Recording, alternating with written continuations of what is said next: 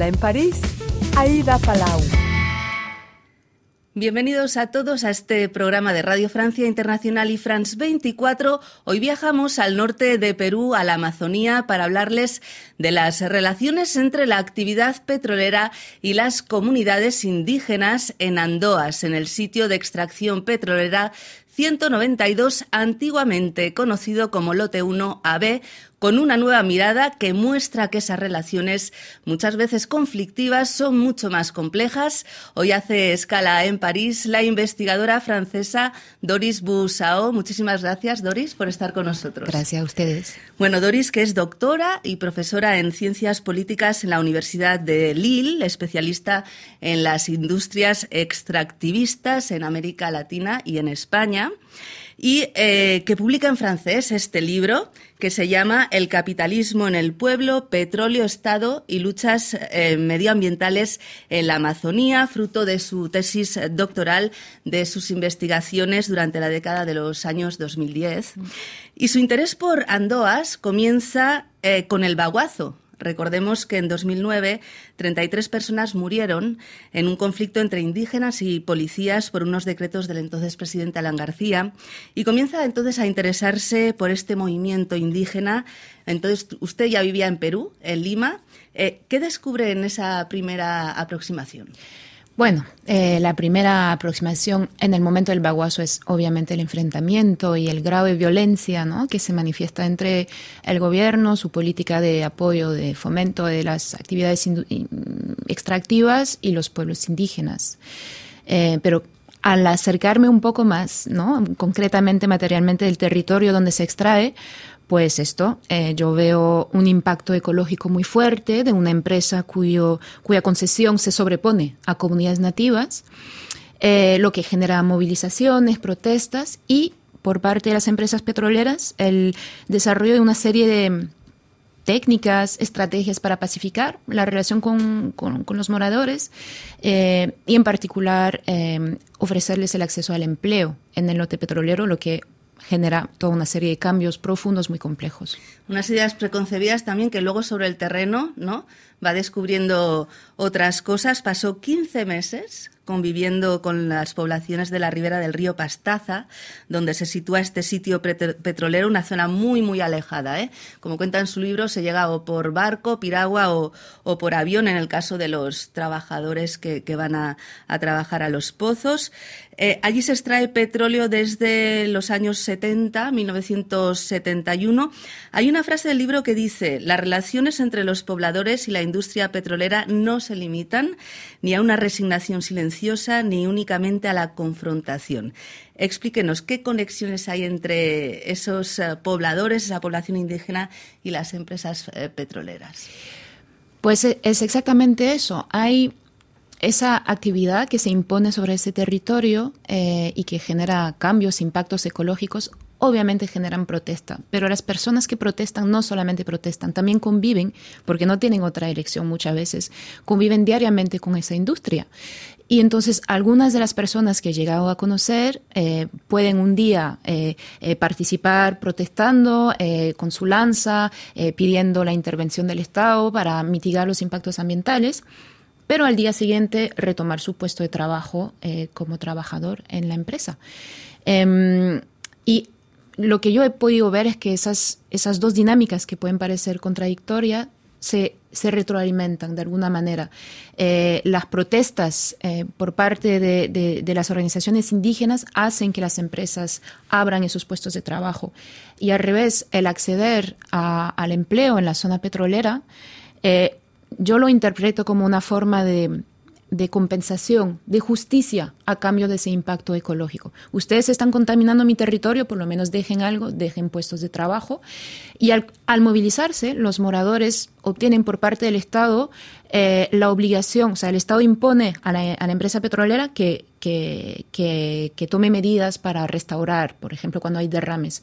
Y yo he podido ver varias veces que la empresa petrolera de aquel momento, que era Plus Petrol, eh, tuvo que pagar y, contratar a equipos de trabajo para eh, mitigar los derrames de petróleo. Y ahí, ¿quién trabajaba? Los hombres de las comunidades nativas a través de eh, lo que llamamos empresas comunales, empresas gestionadas por ellos y donde ellos trabajan. Se crea una especie de relación de dependencia, ¿no? Finalmente. Además, esas empresas comunales no existirían, ¿no? Sin, sin esa extracción petrolera que tanto daño hace al medio ambiente, al entorno de esas comunidades, ¿no? Es e, e, esto el, problema ¿no? de, crear empleos y, hace que mayormente hombres, ¿no? Son mayormente hombres los que trabajan ahí y que poco a poco se acostumbran a recibir un sueldo, aunque no sea un sueldo todos los meses del año porque el empleo es rotativo, pero un mes, dos meses por año perciben un sueldo en dinero que usan para comprar arroz en vez de cultivar yuca, por ejemplo. Y esto genera profundos cambios, por ejemplo, en equilibrio de los papeles de género. Eh, las mujeres que suelen ir a cultivar en su chacra, en el, en el monte, pues es cada vez menos imprescindible el, tener yuca para comer, por ejemplo. Y, y, a la vez el, el, acostumbrarse a comer arroz y comprar comida en vez de, de cazar, pescar, cultivar, entretiene, alimenta esa dependencia hacia el empleo, hacia el salario. Eh, la llegada de la empresa petrolera transforma completamente la sociedad en esa zona, bueno, lo que me estaba contando, introduce el dinero, ¿no? la moneda. Eh, contribuye a la sedentarización, creación de empleo, implantación de escuelas, se llevan a maestros que no, que no se hubieran llevado, creación finalmente de comunidades con una identidad. Eh, si no hubiera habido extracción de petróleo, no se habría desarrollado esa comunidad indígena, esa identidad de esas comunidades indígenas. No sé qué, piensa de esta pregunta. Sí, es, es, una pregunta interesante, ¿no? Cómo puede haber una conexión entre la industria extractiva y la, la autoidentificación como indígena al final. Mm. Y la creación finalmente de organizaciones como la Federación Quechua, ¿no? Para mm. defender eh, los intereses de la comunidad. A ver, las federaciones étnicas, ¿no? Eh, eh, quechua o de otras etnias, em, se fueron creando en toda la zona, no solamente en las zonas donde hay extracción petrolera. Em, y en el caso del, río Pastaza, del lote 1AB, ¿no? Hoy el lote 192, es que se encontró el petróleo, eh, se comenzó a extraer el petróleo a la vez que se comenzaban a, titular, a, titularizar. las comunidades nativas. Y entonces hay, hay como una simultaneidad entre el reconocimiento de las comunidades nativas por parte del Estado y la extracción de petróleo. Más allá de ese momento, ¿no? de, esa simultaneidad, eh, lo que yo veo es que uno no nace definiéndose como indígena, llega a definirse como indígena interactuando con personas que lo hacen sentirse como indígena. Entonces, por ejemplo, estudiantes que van de las comunidades nativas a ciudades como Iquitos, pues llegan a, definirse como tales más en la ciudad que en la comunidad nativa. Eh, la industria petrolera representa de alguna manera la sociedad occidental, la economía de mercado capitalista y en esa interacción eh, es probable, sí, que la empresa petrolera haya jugado un papel en la etnicización de alguna manera de las identidades locales. Bueno, eh, ha habido muchos derrames en Andoas, incluso ahora, que hace un tiempo que no se extrae petróleo desde el confinamiento, desde el COVID, pero sigue habiendo derrames porque es tan obsoleto todo, ¿no? El oleoducto es muy, muy viejo, data de hace 50 años. Exacto. Em, ha habido demandas, ¿han tenido éxito con esas demandas? ¿Se ha pagado? No todas, ¿verdad? No, no se ha pagado casi nada. Lo que, lo, lo que se ha, a veces ha tenido éxito entre algunas comunidades nativas específicas y las empresas que todavía están operando. Eh, las comunidades han seguido movilizándose a pesar de que la extracción paró y han podido obtener eh, compensaciones por el uso del territorio.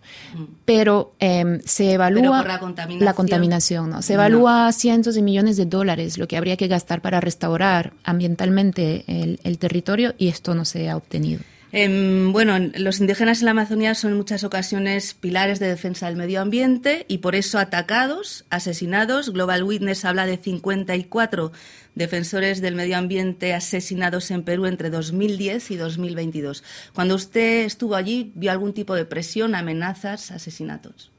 Yo he escuchado hablar de amenazas, incluso algunos líderes que que fueron disparados y que felizmente no ocurrió nada porque no, no les llegó a herir la, la, bala, pero sí que han habido amenazas. Y se sentía una presión, una vigilancia un poco permanente porque la empresa petrolera, pues las personas que trabajan ahí tienen contactos dentro de las comunidades nativas, tienen algunos aliados y en los momentos de protesta, de movilización había mucho mucha desconfianza entre las personas que participaban, las, personas que no participaban y también el recuerdo del baguazo y anterior, anteriormente al baguazo lo que llamamos el andoazo, lo que pasó en el 2008 en Andoas, que también hubo un enfrentamiento que resultó un policial muerto y luego un morador que fue encontrado muerto en, el bosque unas semanas después. Y entonces cuando algunas protestas en las cuales yo participé, que estaban sobrevolando helicópteros con eh, eh, oficiales de policía, ¿Armados? armados de, la DINOES, eh, había mucho miedo por parte de las personas que participaban. En la COP28 de Dubái ha habido un acuerdo em, para una transición ecológica, dicen, sin energía fósil. ¿Qué consecuencias puede tener esto para, para Andoas? Sabemos que la población finalmente depende de esa extracción de, de petróleo. Mm, algunos dirigentes no quieren que se vuelva a explotar si no hay las condiciones necesarias pero ahora vamos a un mundo sin energía fósil, al menos ese es el acuerdo, luego se tendrá que ver cómo los países, los estados la aplican, si la aplican. Em, ¿Qué consecuencias puede tener esto para las poblaciones y qué alternativas tienen los, los pobladores de, la ribera del río Pastaza? Mm. Imaginando que, el, acuerdo fuera implementado de verdad, lo que parece, bueno, un poco lejano por lo menos, eh, hay dos cosas. Yo veo que esas poblaciones que estuvieron en primera línea de la extracción petrolera y de su impacto ecológico, ahora están en primera línea del desmantelamiento, de esa economía, mm. que se hace sin sin medida, sin, sin alternativa y básicamente ahora quizás se están quedando sin, sin luz, eh, sin todos los servicios que les proponían las empresas sin el, sin el empleo. Entonces, esto es, un, es una primera cosa. Y la segunda cosa, lo que yo veo es que sí em, existe todavía esa dependencia, lo que revela al final las inercias de las sociedades, tanto a nivel global, ¿no? de lo que pasó en la, en la COP28, como a nivel local, de las poblaciones que les puede costar ver una alternativa porque no se la está ofreciendo y que al final terminan todavía dependiendo de esa industria. En cualquier caso, es el Estado ahora quien se encarga, digamos, de, ese sitio a través de, una empresa estatal, ¿no? Sí, a, a través de Petroperú. Y van a ver que hacen. Dicen que volverían a extraer en 2024. Veremos, veremos qué pasa. Muchísimas gracias, Doris Bussau, doctora en Ciencias Políticas y autora de este libro, El capitalismo en el pueblo, petróleo, Estado y luchas medioambientales en la Amazonía, publicado en francés por la editorial del CNRS, Centro Nacional de Investigación Científica de Francia, y que seguramente veremos también, podremos leer pronto en español porque hay un proyecto. Eso esperamos. Muchísimas gracias. Muchísimas gracias y muy buena suerte. Y gracias a todos ustedes por habernos acompañado. Ya saben que también eh, pueden seguirnos por internet en rfimundo.com y en france24.com. Hasta pronto, amigos.